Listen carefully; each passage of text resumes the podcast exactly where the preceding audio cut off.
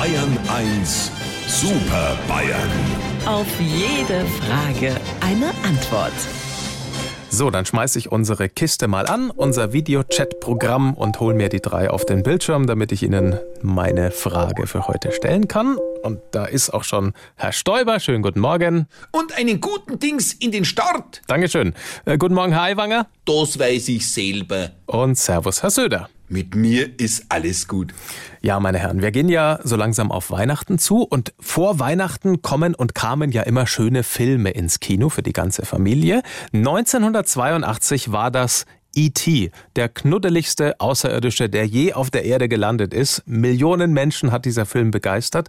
Und ich würde gerne wissen, haben Sie den damals eigentlich auch gesehen? Lieber Herr Morgendings, ich bin bei solchen Überlieferungen vor allem vor Weihnachten immer sehr vorsichtig. Ich kann mich noch gut an die Zeit erinnern, als solche Gedanken nicht ungefährlich waren. Viele mussten damals auf dem Haufen scheitern. Äh, den Scheiterhaufen. Edmund, alter Bunsenbrenner, du ein langsam.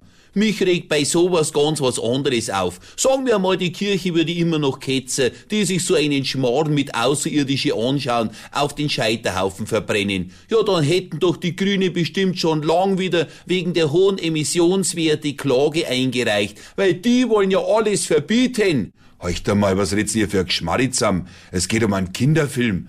Klar denke ich als Erwachsener vielleicht nach, ob es wirklich außerirdisches Leben gibt.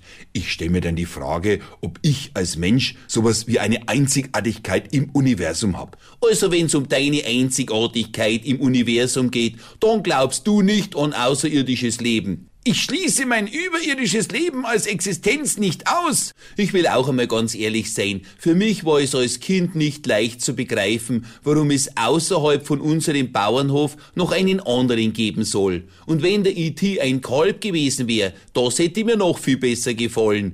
Hupsi, allein deine Existenz ist doch schon Beweis genug, dass das Universum vielfältiger ist, als wir uns das überhaupt vorstellen können. Weil das ja klar ist. Also, lieber Herr Morgendings, wenn Sie uns wieder auf dem Monitor vierteln wollen, fangen Sie Ihre Maus und klingen Sie durch die Kamera. Sie wissen ja, wo unser Bildschirm wohnt.